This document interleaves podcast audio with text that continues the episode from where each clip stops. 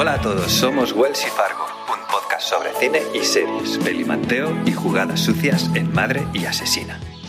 Hoy os traemos al podcast Vigilante, una serie de Ryan Murphy disponible en Netflix España. Queridos nuevos vecinos del 657 de Boulevard.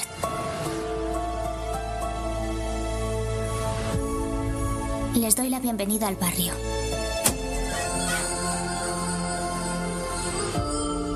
¿Conocen el pasado de la casa? Me han encomendado vigilarles. Este mensaje no será el último. Soy el vigilante. La serie gira en torno a una historia basada en hechos reales, donde una familia se traslada a un vecindario muy particular para habitar la casa de sus sueños, pero pronto empezarán a recibir una serie de cartas avisándoles de que son vigilados y la casa dejará de ser tan idílica como inicialmente habían pensado.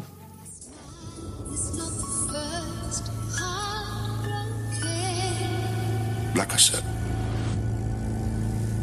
Es mi obsesión. Y ahora ustedes también lo son.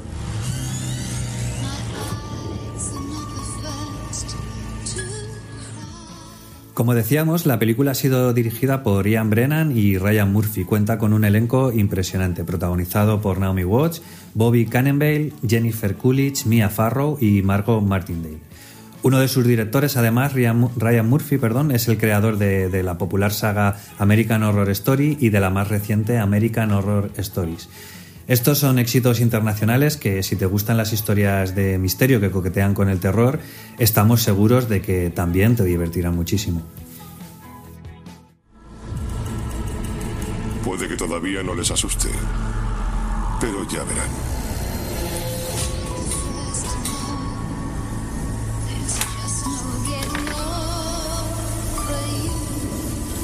Dele a la casa lo que quiere. Sangre fresca.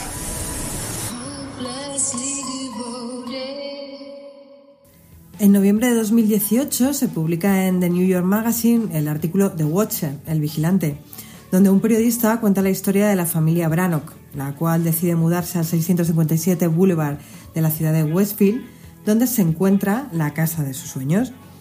Una vez que se mudan a esta imponente casa, la familia comienza a recibir cartas bastante inquietantes firmadas por el vigilante. Y así es como, partiendo de esta premisa, Ian Brennan y Ryan Murphy, que son también responsables del reciente éxito de Monstruo, la historia de Jeffrey Dahmer, escriben esta miniserie que tendrá siete capítulos. La familia Brannock, al momento de comprar la casa, tenía en torno a 30 años, eh, tres hijos de entre 5 y 10 años y 1.5 millones de dólares para comprar una propiedad de más de 300 metros cuadrados con seis dormitorios y un montón de espacios, podríamos decir que peculiares como el montaplatos que destacará la serie y que servirá a través de un corto diálogo con uno de sus también peculiares vecinos para conocer el origen esclavista de su construcción.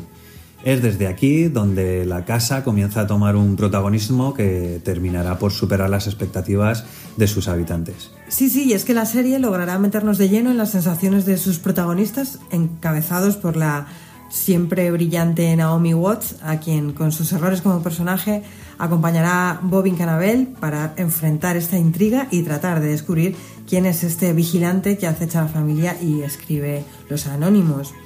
Una historia oscura, repleta de personajes secundarios que pueden llegar a, recordar, salvando por supuesto las enormes distancias, a series como Twin Peaks. Y es que técnicamente es una serie correcta, sin mucho más que destacar, siendo su historia lo más importante y ganando puntos al conocer que se trata de una true story, ese rollo gótico estadounidense a lo Grand Wood, con ese punto de guayerismo moderno, logran precisamente eso, que quieras seguir mirando y saber más.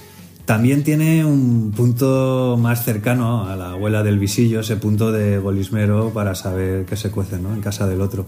Con, este, con esto presente y a pesar de sus muchos problemas eh, de guion, el vigilante termina por ofrecer un entretenimiento disfrutable y que podríamos destacar de entre todo el contenido que tenemos disponible en plataformas, especialmente dentro del inmenso catálogo de, de Netflix, ¿no? porque bueno, mm, tenemos que destacar también que, comienza a subir el, nivel de, sus producciones. De hecho, no, tenemos que perder de vista que, entre otras muchas apuestas, Netflix ha contratado a Ryan Murphy por la friolera de 300 millones de dólares para ayudarles a realizar y ampliar su catálogo de, series, ¿no? Que, no es poco. Por todo esto, para mí, la serie pues eh, sería sería un 6, eh, pues eh, tenemos que reconocer el esfuerzo que está haciendo Netflix para ofrecer producciones que bueno pues sobresalgan en cierta medida y esta pues bueno pues se queda ahí en, en la línea en la línea del bien y, el mal ¿no? Eh, ¿tú, qué, ¿tú qué valoración final tienes para, para esta serie Fargo? Pues a mí me ha entretenido mucho y bueno, pues a mí es que me gustan mucho las series y las películas que, en las que tenemos que averiguar quién es el asesino. Y, bueno, pues eh, esta serie, como decías, eh, destaca por, por, esa colección de vecinas y vecinos raros que te mantienen siempre en vilo, que cualquiera de ellas podría ser el, asesino y que, bueno, pues te sientes un poco como nuestra querida Jessica Fletcher, ¿no? Eh, descartando y poniendo sospechas eh, que van saltando de unos personajes a otros. Y bueno, pues yo por todo esto le pongo un 7 a esta serie y, y bueno, pues por último para despedirnos, como siempre, si la veis, nos encantaría saber cuáles son vuestras opiniones a través de las distintas plataformas de escucha.